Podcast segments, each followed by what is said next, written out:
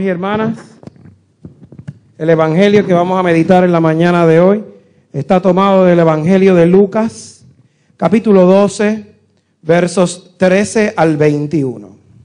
Gloria a ti, oh Señor. Uno de entre la gente le dijo a Jesús, Maestro, dile a mi hermano que me dé mi parte de la herencia. Jesús le contestó, Amigo, ¿quién me ha puesto sobre ustedes como juez o partidor? También dijo, Cuídense ustedes de toda avaricia, porque la vida no depende de poseer muchas cosas. Entonces les contó esta parábola. Había un hombre rico cuyas tierras dieron una gran cosecha. El rico se puso a pensar, ¿qué haré? No tengo dónde guardar mi cosecha. Y se dijo, ya sé lo que voy a hacer. Derribaré mis graneros y levantaré otros más grandes para guardar en ellos toda mi cosecha y todo lo que tengo. Luego me diré, amigo, tienes muchas cosas guardadas para muchos años. Descansa, come, bebe y goza la vida. Pero Dios le dijo, necio, esta misma noche perderás la vida y lo que tienes guardado, ¿para quién será? Así le pasa al hombre que amontona riquezas para sí mismo, pero es pobre delante de Dios. Mis hermanos y hermanas, este es el Evangelio del Señor. Alabanzas a ti, oh Cristo.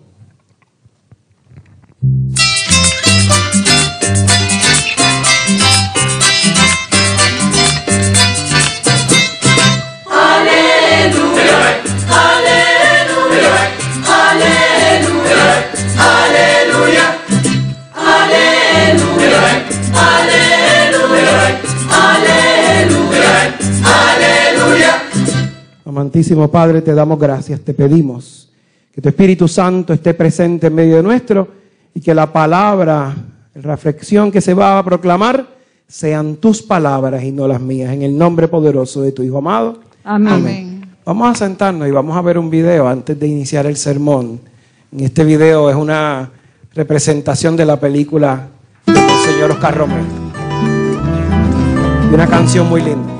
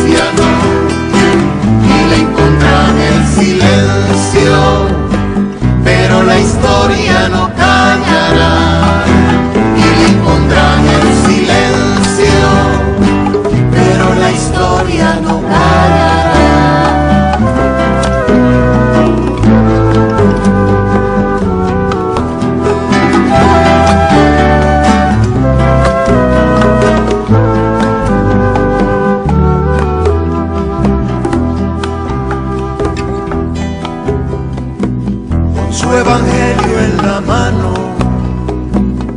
Monseñor Romero quiso hacer justicia y la hizo, pero no gustó al villano, porque su voz fue el aliento que defendió al campesino, iluminando el camino, la libertad.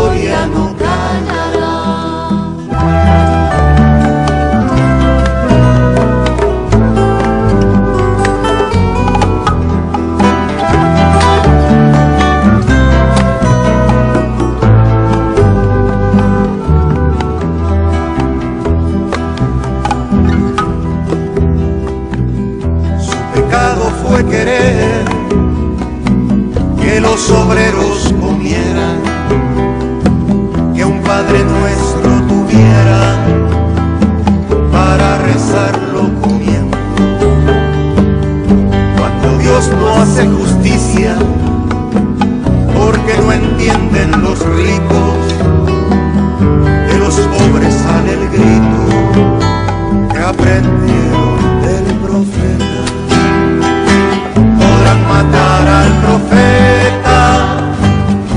su voz de justicia. No, y le impondrán el silencio, pero la historia no callará,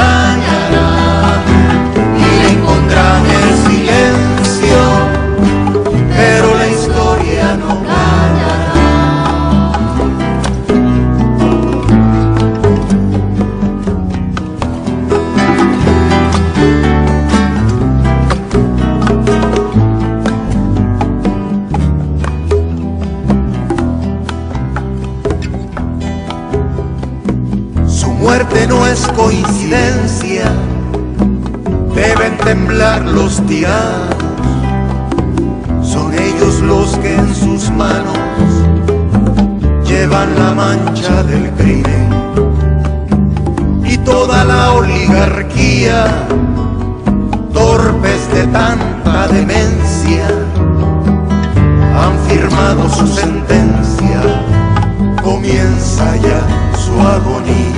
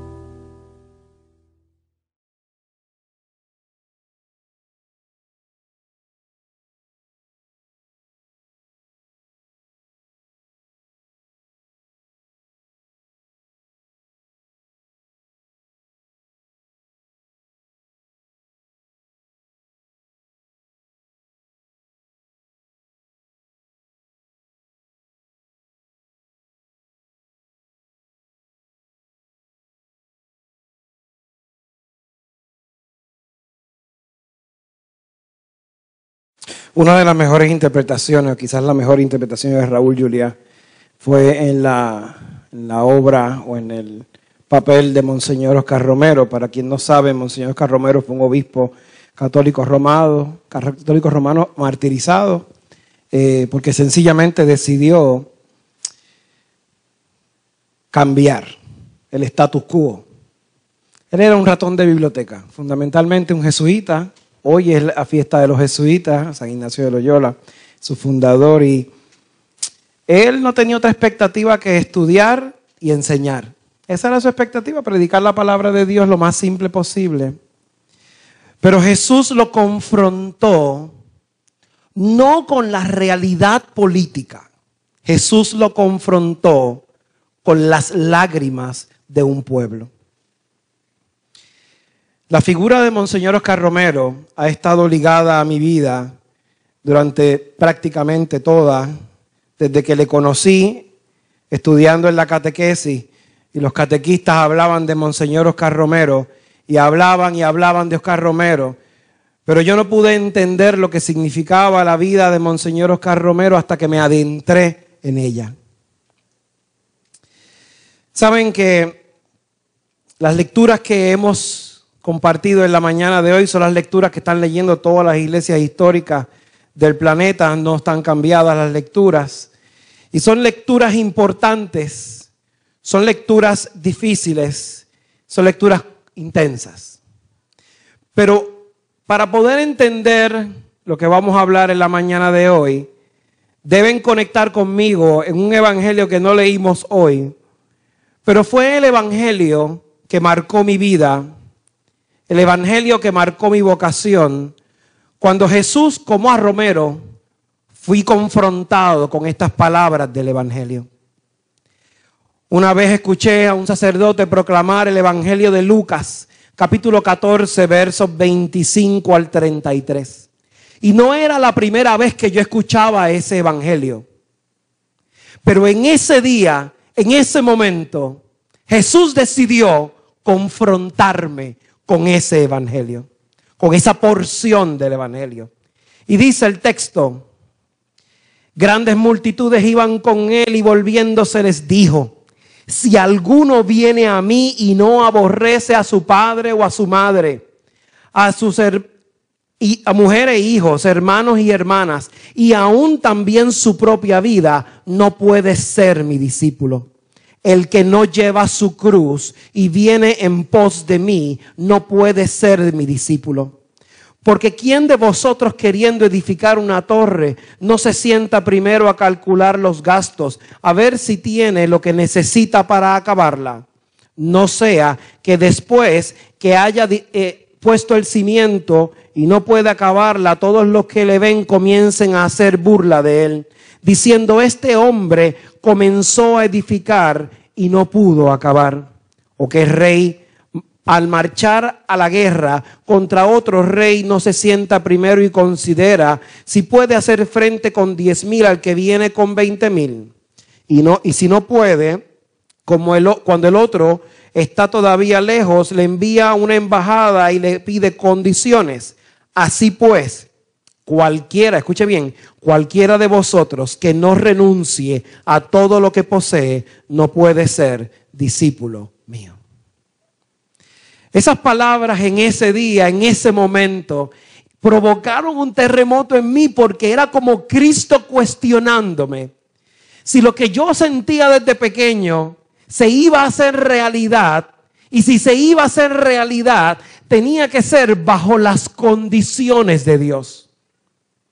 Probablemente usted a sus hijos o a sus hijas le ha enseñado que tengan un buen trabajo, le he enseñado a que tengan su casa, a que hagan lo que típicamente la sociedad hace.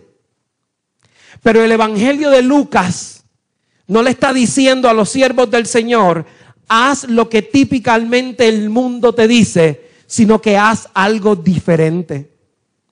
Atreverse a aceptar la renuncia sin condiciones. Atreverse a tomar una decisión de un sí sin condiciones ponerse a la disposición de Dios cuando Él quiera y para lo que Él quiera, sin condiciones.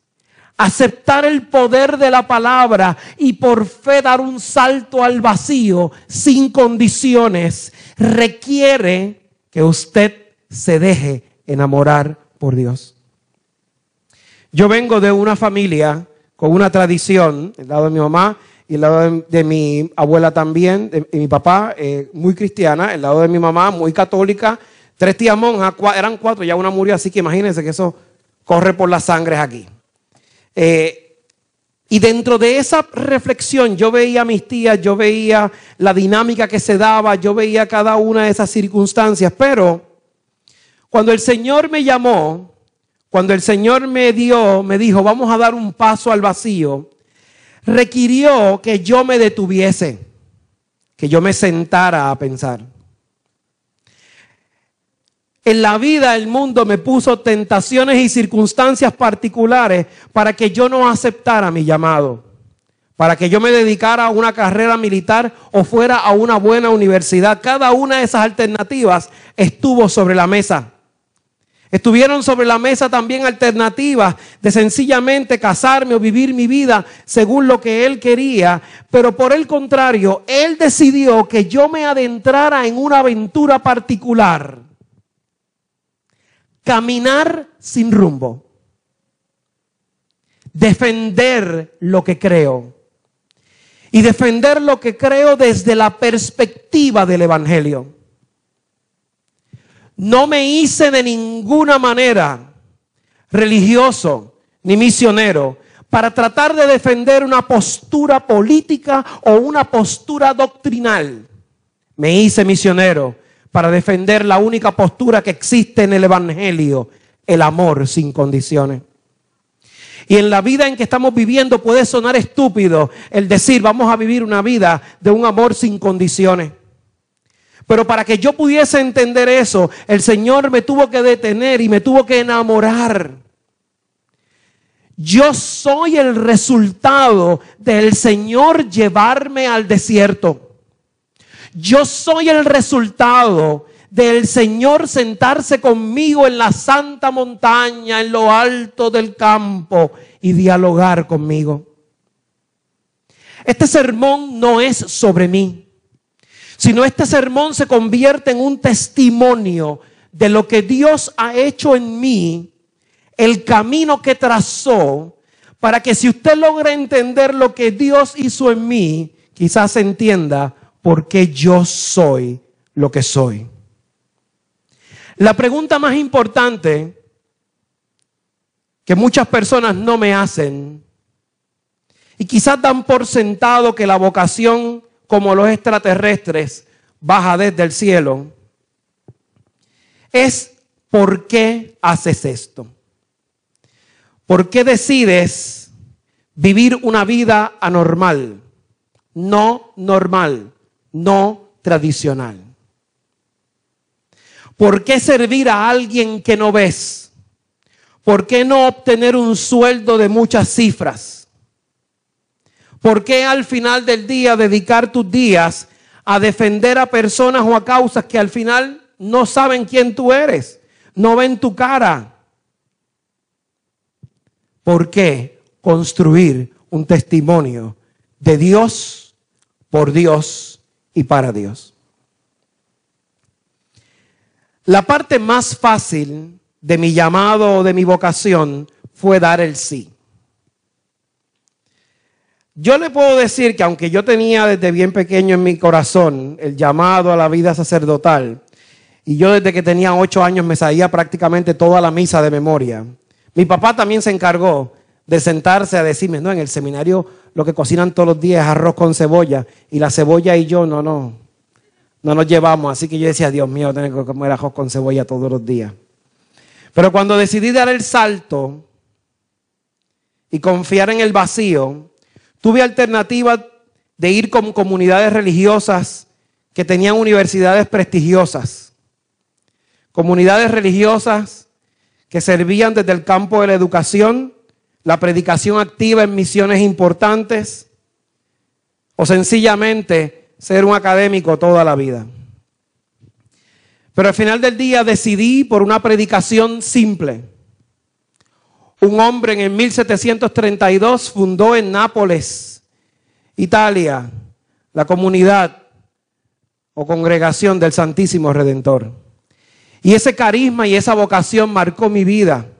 Me llamó de una manera particular y especial porque eran hombres que salían a predicar un evangelio sin doctrina. Un evangelio simple. Amar a Dios sobre todas las cosas. Pero mi testimonio o mi historia no comenzó ahí. Mi testimonio y mi historia comenzó cuando yo recibía catequesis o instrucción religiosa con los padres carmelitas en Villablanca. Quien sabe de los padres carmelitas son unos sacerdotes muy estrictos en, en enseñar cosas religiosas o todo lo que tenga que ver con educación religiosa. De ahí pasé a mi primer amor. Mi primer amor fue la Catedral de Caguas. Y allí estuve prácticamente una gran parte de mi niñez y mi adolescencia.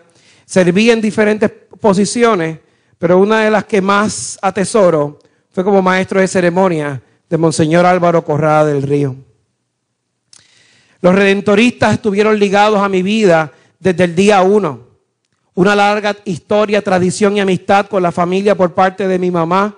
El sacerdote que me bautizó en paz descanse, redentorista. Así que para mí los redentoristas eran familia y yo decidí sencillamente intentar perseguir a un Dios que no veía, a un Dios que probablemente a esa edad no entendía, pero a un Dios que me había enamorado. Y para probar si el gas pela, te mandan al lugar más recóndito del planeta para ver si de verdad quieres ser misionero. Y terminé en mi primer amor de capilla, en las matas de Farfán, en la frontera de Haití y República Dominicana.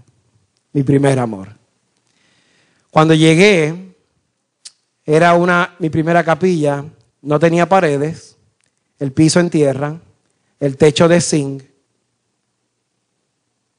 y estaba llena de matojos por todas partes. Esa comunidad de Palmasola, específicamente, Trujillo, un dictador dominicano, había masacrado al 67%, creo que, de esa población en un momento. Una cosa horrible, está en los libros de historia. Y la comunidad estaba desganada, así que mi primera tarea, junto con mi compañero en aquel momento, fue eh, levantar una misión. Y levantar la misión para recuperar la capilla implicó que había que hacer de todo. Así que había que construir acueductos. En mi vida yo había tocado una herramienta, así que terminé ayudando a construir un acueducto. Yo no más sabía manejar el machete, terminé agajando un machete para tumbar unos árboles que tapaban la capilla. Y allí me tocó redescubrir mi fe. Personas que caminaban media hora, 45 minutos todo el tiempo que estuvimos en la misión, con su silla al hombro, porque la iglesia no tenía silla, para ir a escuchar la predicación de ese día. Y eso me transformó. Yo salí de Puerto Rico con una maleta gigante. El 70% de la maleta eran bus. ¿Se acuerdan de los, de los bus, de las leches bus? Porque me metieron tanto miedo que yo no iba a comer, comer en todo ese tiempo que iba a estar allí. Dije, pues por lo menos una lechecita de esta me ayuda a sobrevivir. Regresé con casi toda la leche. Porque al final del día eh, la gente sacaba comida de donde no había. Tomaba 20 tazas de café diaria porque todos los días había que visitar casas. Así que cada casa, una tacita de café dominicano, negro, puya. Que eso es como diésel. Eso es una infusión para mantenerte despierto tres meses. Y de noche una señora, le decían mamita, ella tenía como 80 años, iba en peregrinación donde, nosotros estábamos durmiendo para llevarnos como un biberón, una, un vasito de leche con jengibre, con malagueta, con qué sé yo qué más, calientito recién ordeñado de la vaca. Y dormíamos como los bebés para los próximos días 20 tazas más de café. Yo era un niño, un muchacho que venía a estudiar en colegio, que no había vivido ninguna de esas experiencias, que jamás había ido al baño en letrina. Y cuando la letrina y yo nos conocimos, fue un choque, ustedes saben. Tengo que ir al baño. Ah, sí, mira, está allí. Y tú abres la puerta y ves el hoyo y la tapa y tú dices, ok, ¿cómo funcionará esta historia? Cuando de noche tú vas a apagar la vela, porque no hay luz, y tú ves algo extraño caminando en el piso, y le dices al dueño de la casa, mire, yo creo que hay algo caminando extraño en el piso. Y cuando él prende otra vez la vela con su santa calma, ves que hay una cacata, una araña de este tamaño. Y él de lo más tranquilo va y la mata. Vamos a dormir otra vez. Yo dormí en pantalones cortos, sabrán que esa noche dormí casi como bombero, listo para salir corriendo. Pues, ¿sabes? Un nene de la ciudad de Cagua, este, en el medio de la nada, con una cacata al lado, pues usted sabe, eso no es tan sencillo, exacto. Del nuevo país a, la cacata, ¿verdad? Eso es una cosa fuerte. El Señor me hizo enamorar de esa experiencia, de ese camino.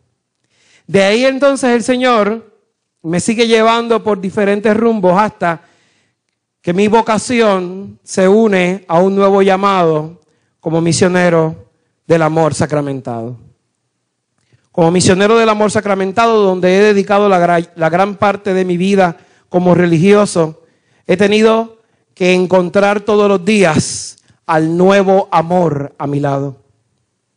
Todos los días al entrar al oratorio encuentro ese amor esperándome, consciente de mi debilidad, consciente de mi cansancio. Veinte años caminando no implica que llegamos aquí con una sonrisa.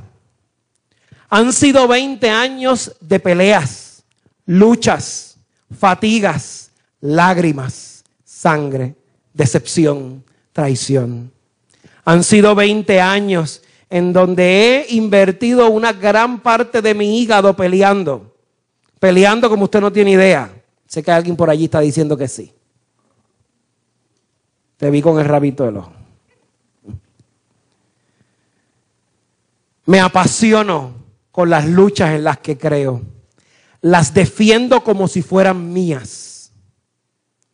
He sido víctima de la burla. He sido víctima de la incomprensión. He sido víctima del cuestionamiento. Y quizás la pregunta al final del día es, ¿y te quedan ganas para otros 20 años? Las ganas no nacen de mí, ni de lo que yo quiero, ni de lo que yo espero. Yo aprendí al final de mi jornada que yo estoy encadenado a Cristo y Cristo es el motor de mi vida. El santo cura de Ars dijo, me postré consciente de mi nada y me levanté sacerdote para siempre. Cuando yo me postré consciente de mi nada y decidí dar un sí, al final del día ese sí fue la consecuencia de un amor trabajado por Dios. Un amor que no nació en el vacío. Un amor que hoy tiene memorias. Quiero compartir algunas memorias de este amor antes de continuar con la reflexión, para que vean algunas de las partes donde yo he estado hablando. No se ve muy bien, pero ese es el día en que yo nací. Esa es mi fe de bautismo. Yo nací el 4 de septiembre, no el 12 de julio, el 4 de septiembre cuando fui inscrito en la iglesia de Cristo por manos del padre Juan Rosario. Próxima.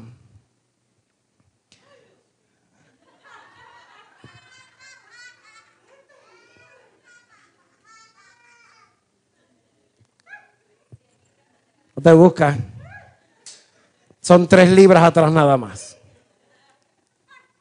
Tres libras y, y el pelo más negro. Eso es la montaña santa. Sigue, vamos a ver la próxima. Eso fue en la República Dominicana ya. Sigue, ¿eh? Eso fue cuando estaba en Aguas Buenas. En mi primera capilla. Mi segunda capilla. En Aguas Buenas, en una misión con jóvenes. Con el padre Felo, en paz descanse.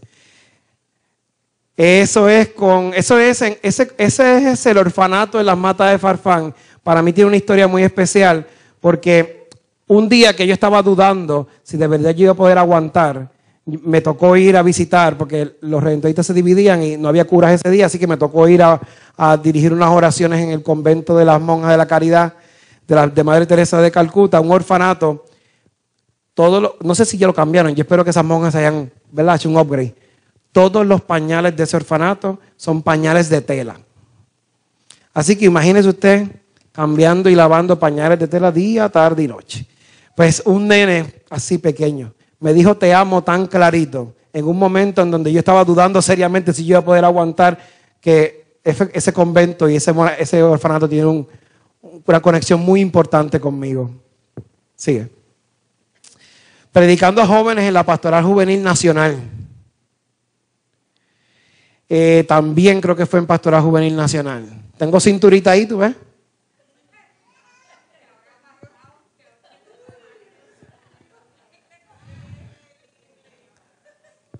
El, 80% de, las libras que cogí están por aquí. Dolores de cabeza. Sigue, sigue, vamos. Eh, predicando en Aguas Buenas, que si no me equivoco fue eso. Eso fue los misioneros de amor cementado, el primer orfanato que abrimos. Tuvimos que remodelar Tuvimos que atraer un montón de niños en la República Dominicana. Eso es en Boca Chica. Eso fue cuando este, este orfanato estaba metido en un campo y lo rescatamos y lo llevamos al borde de Boca Chica. Eso es eh, haciendo acuerdos con, allí se llaman síndicos los alcaldes, eh, y haciendo acuerdos para poder establecer proyectos de jóvenes y ancianos en Santo Domingo. Me, tocó, me ha tocado tres veces exponer en las Naciones Unidas breves discursos. Eh, uno fue eh, sobre el tema de descolonización de Puerto Rico y dos fueron sobre el debate de la libertad religiosa en el planeta. Me tocó bautizar a la señora vieja que está allá atrás, a Mariana. Eso fue la iglesia luterana de Caguas. Nuestra escuela, un proyecto eh, comunitario muy lindo que está en Caguas todavía, yo creo. Eso fue en Córdoba, en España. Eh, fui de retiro y ahí aproveché y visité a mi tía. Eso fue en un viaje que hice a Roma. Eso fue en la República Dominicana recibiendo un reconocimiento. En el centro de los niños, que nos tocaba hacer de todo, es cuando estábamos en Borinque, en la casa de retiro, que muchos de ustedes fueron, tenemos un centro de adolescentes. Lleve que jugar domino, bailar. Ay, gracias a Dios que lo cerramos antes del concierto de Bad Bunny, Dios mío. Si no, tenía que ir al concierto también. Sigue. Aunque fui a un concierto, ¿te acuerdas? De Wisin y Yandel. Terminé un concierto de Wisin y Yandel con esos nenes. Y de Beyoncé también terminé un concierto también, sí. Eh, República Dominicana también con niños. Esa fue mi primera congregación. La primera congregación que estuve a cargo de la República Dominicana eh, en las capillas. Esa es una de mis tías monjas en España. Ella está en Jaén, en España. Es de las, hermanitas de los ancianos desamparados, que son las que tienen el convento en Puerta de Tierra y en Cupey. Acá se usan de blanco, allá pues usan negro. Y solamente se le ve la carita y las manos, no se le ve más nada los misioneros recibiendo un reconocimiento en la República Dominicana por el trabajo que realizamos allá. Eh, participamos en desarrollo de, de de, eh, eso fue una pieza de arte que desarrollaron unos jóvenes, un mosaico 8x8 gigante. Eso es Jesús, los niños y los apóstoles alrededor de él, y lo develamos en una, eh, en una exposición en San Juan. Eso es, esa, foto yo la he cargado por muchos años porque creo que fue una de las primeras fotos, los primeros lugares que visité en la frontera de Haití y República Dominicana que me marcó porque yo nunca había visto el nivel de pobreza tan extremo y cuando entré pues definitivamente eso provocó eh, una marca en mi vida. Son más niños de, de Santo Domingo, cuando abrimos el restaurante en Boca Chica. No creo que hay más ninguna, ¿verdad? Ah, y sí, esa. Y eso es los pies de algunos de los deambulantes que hemos servido en Puerto Rico. La razón por la que camino, la razón por la que sirvo, la razón por la que vivo mi vocación, se encontraron en esas veintipico de fotos. Si usted le pregunta al ser humano, a David, sin ver nada religioso o espiritual, David le va a decir que 20 años se resumen en estoy cansado. Caminar sin detenerse provoca agotamiento. Pero hace unas semanas atrás celebramos 50 años de matrimonio de Conchita y de Rey, el pobre hombre maltratado, tenía que decirlo, porque tú sabes, seguir la tradición. Pero al final del día, cuando yo terminé ese sermón, la conclusión fue que el amor hay que caminarlo, vivirlo y celebrarlo todos los días. Dios nos da advertencias de que vivir la vocación, nuestra vocación cristiana, requiere enamorarnos de Él. Requiere recordar todas las memorias que he, presentado. Requiere recordar que somos profetas en medio de un tiempo difícil y complicado, que predicamos un evangelio que no se entiende, que invitamos a las personas a entregarse a un Dios que no ven. Entender mi testimonio es entender que no siempre he estado de acuerdo a donde Dios me ha enviado. No siempre quiero quedarme en el lugar donde Dios me ha enviado. Pero más fuerte es mi amor. Más fuerte es mi amor que provoca que todos los días pueda enamorarme del Dios invisible, pero visible para mí. Dios me ha puesto maestros y maestras en el camino que me han enseñado el arte de servir y mantenerme fiel a Dios. Serle fiel a Dios implica borrarme. renunciar a mi existencia, a mi ser, para que los sueños de Dios sean mis sueños, el respirar de Dios sea mi respirar, la vida de Dios sea mi vida. Aún dentro de este llamado, Dios nos advierte de los peligros que podemos correr. Celebrando 20 años de caminar, tratando de yo resaltarme a mí y no resaltar a Cristo, podemos entrar o puedo entrar en lo que me advierte la primera lectura, vanidad de vanidades, todo es vanidad.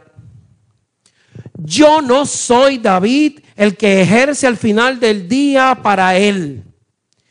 Yo, en mi condición de esclavo encadenado de Cristo, me debo a Cristo y personifico a Cristo no por la santidad que emane de mí porque soy pecador, sino porque trato de predicar la libertad del amor que Él ya me enseñó.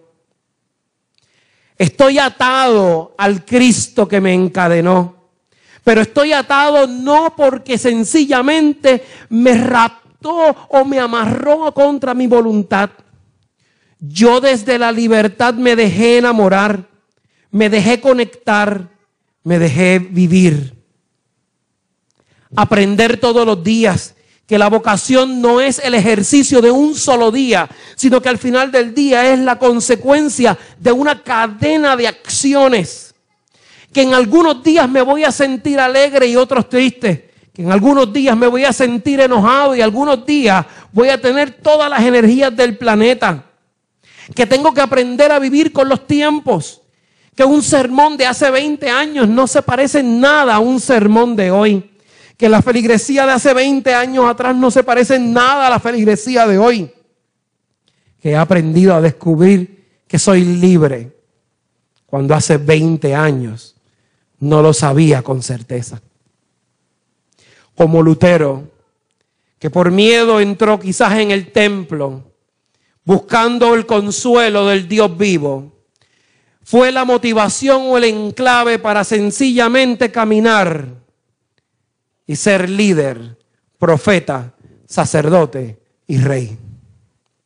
De la misma manera, yo conecto con el Evangelio que me invita a renunciar, pero me invita a ser sensato en mi vida. El Evangelio de hoy me dice, aunque hayas acumulado todas esas memorias y todas esas experiencias, aunque hayas conocido un montón de gente en 20 años, aunque hayas tocado diferentes vidas en 20 años, al final del día lo único que importa y va a importar es que mis ojos se mantengan fieles a Cristo. Mantener mis ojos fieles a Cristo implica caminar en el desierto. Implica dejar que las tormentas toquen a uno. Implica que el Espíritu Santo me lleve a lugares inaccesibles para reverdecer por el Espíritu de Dios. Jesús derramó una sangre para libertad y para amor. Con la promesa de que Él, al hacer eso, nos hacía libres, nos conectaba con un tiempo nuevo. Usted no tiene que entender al 100%, ni estar de acuerdo al 100% con que hayan hombres y mujeres que decidan abandonar todo en su vida sencillamente para perseguir a un loco que se clavó en la cruz. Con la total libertad que puedo abandonar mi vida entera para perseguir ese amor. Usted no lo probablemente no lo entiende ni lo tiene que aceptar. Pero sí tiene que entender que somos la vara de Aarón. Que fuimos depositados en el altar del Señor y que mis fuerzas, mis energías, mi ánimo, mi coraje, no proviene porque yo haya estudiado o porque usted me diga tenga ánimo. Mis ojos van encadenados al Cristo viviente.